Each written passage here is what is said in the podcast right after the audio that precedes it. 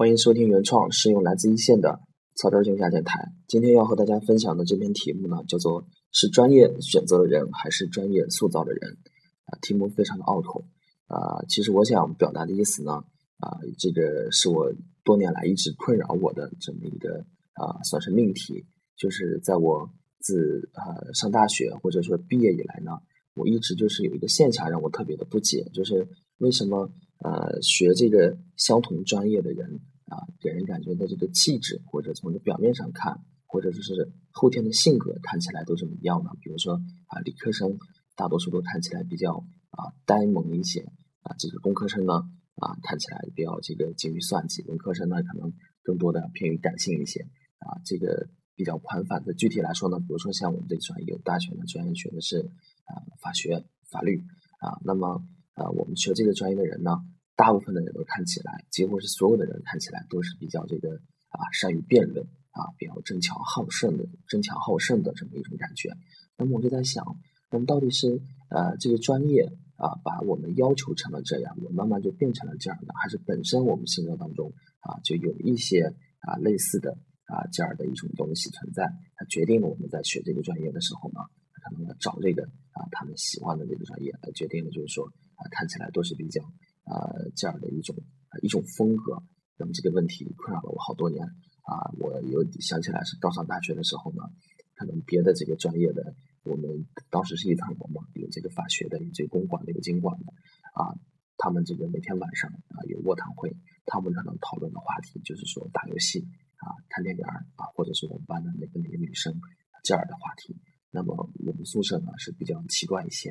我们四个人当时是四个人的宿舍，每天在做什么？我们二对二的在辩论，每天晚上辩论到两点多啊，碰到一个话题就要辩论。那么，呃，在我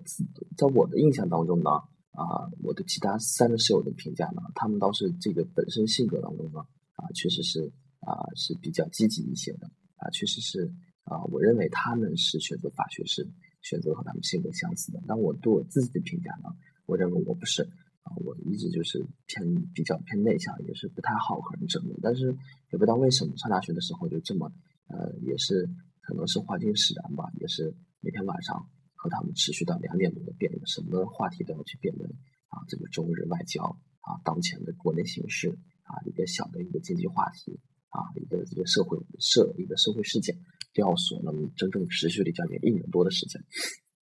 那么这个是让我一个呃印象。一个非常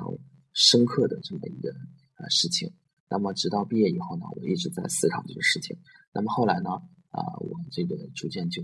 把这事情慢慢的想通了。啊，呃，是专业选择了人呢，还是专业塑造的人呢？这两个啊，都有一部分的因素在里面，都有一部分因素在里面。那么啊，首先呢，啊，按照这个时间的因素来决定呢，首先是专业选择了你。啊，或者是你选择了专业本身你性格当中啊和这个专业所要求的啊存在的这个相似性或者有一定的倾向性，比如说啊学法学的你想到的第一个就是律师和法官，能言善辩啊积极外向。那么大大部分有这种性格的人呢，更多的会选择这个专业啊。那么所以呢，这是第一个。第二部分呢，到了这个啊到了你上大学以后呢，受这个环境影响，受这个同学影响，也包括啊一种这种。呃，心里的一种自我暗示，就是说学法学的人就是应该能言善辩，然后慢慢慢慢的，你也在督促着自己，或者说啊，潜意识里你在往这个方向上靠，啊，就成了专业啊有塑造的人啊。那么所以说呢，啊，这个也是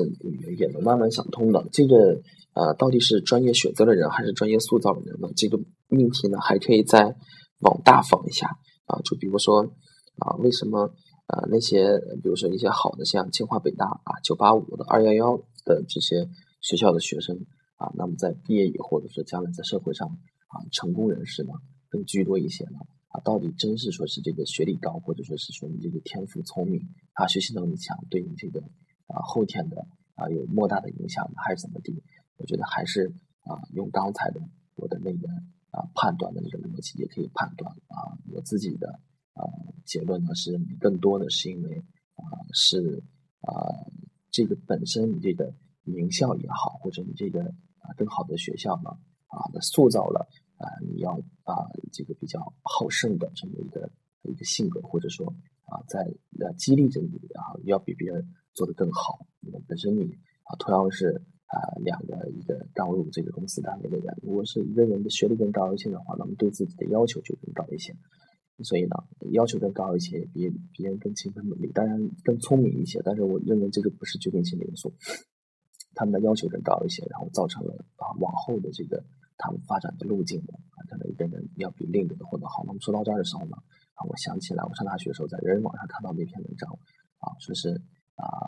这个一个在清华上学的这么一个同学写的这么啊一篇小小的文章啊，讲到他们当时上编程课的时候。啊，当时大学的编程课，其实不管你在哪个学校，咱们学的专业课、公共课啊，基本是一致的。当时因为那个老师嘛，啊，就是说啊，他们的目的不在于说掌握课本上的知识啊，六十分过就行，或者说传授给你们啊，我的职责大纲啊所要求的东西。当时学编程嘛，其实我们上大学也学这个计算机相关的知识啊，可能理科的呢学的要稍微更深的一些啊。当时老师就说。啊，我给你三天的时间呢，要求你做这么一个小软件。当时呢，啊，客观来说呢，以他们的水平呢，是根本是做不出来的。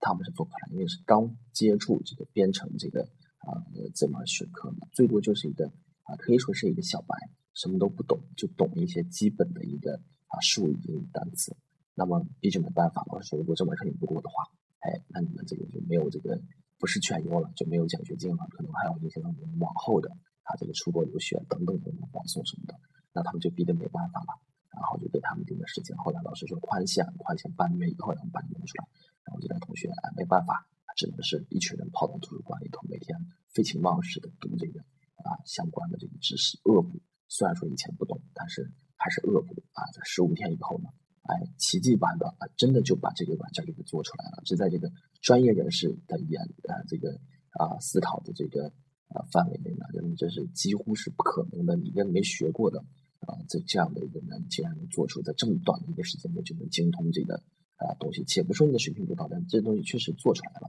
然后这个学生就说啊，其实更多的时候呢，啊，我们名校出身嘛，更多的是啊，对自己的一种啊一种更高的期望，对自己更高的要求啊，这反而促使他们将来在往后的路上走得更远。而不仅仅是因为他们考上了名校所具备的这些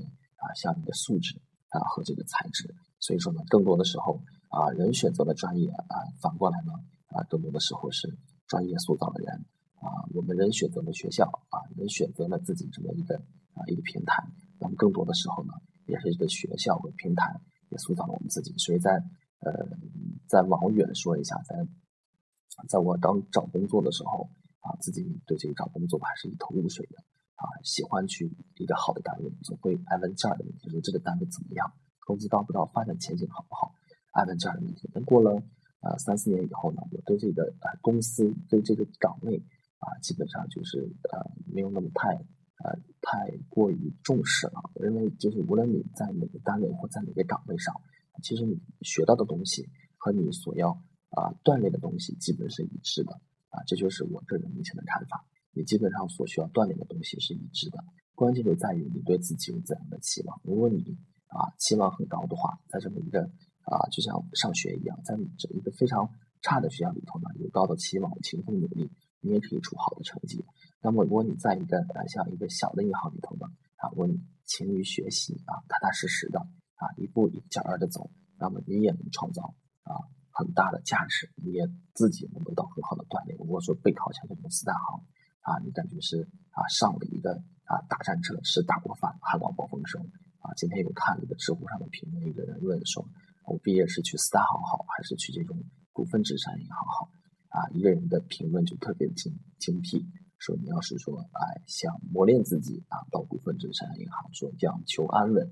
啊，想做一个啊中等的啊。就是说，想安稳一些的啊，平平静静的，这个四大行的福利待遇相对来说好一些，培训体系更健全一些啊。可能在这个四大行这么大的机器当中嘛，啊，对你个人的一个要求可能小一些，大家都是一个大机器当中的螺丝钉。那么到这个股份制这样银行以及其他一些小银行当中嘛，啊，对你这个人的能力是非常看重的啊，你的锻炼的机会是更多一些啊。这也是为什么当初啊，我自己选择说来这个。啊，小银行，一股份制商业银行，啊，且不说现在说学到了多少呢？当时确实是抱着一个啊，想啊严格的啊训练一下自己，锻炼一下自己啊，也不知道现在到底长进了多少。嗯，那么这个呢，就是啊今天要讲的一个小小的话题，叫专业选择的人还是专业塑造的人呢？由此引申呢，啊讲到的是啊学校啊是人选择的学校，还是学校塑造的人？又引申到了现在工作啊公司啊就业。啊，以及对这个公司的岗位选择公司或者岗位等一些自己一些粗浅的看法，啊，也算是啊一个简单的一个小小的一个啊小感悟啊，那么就是这么多。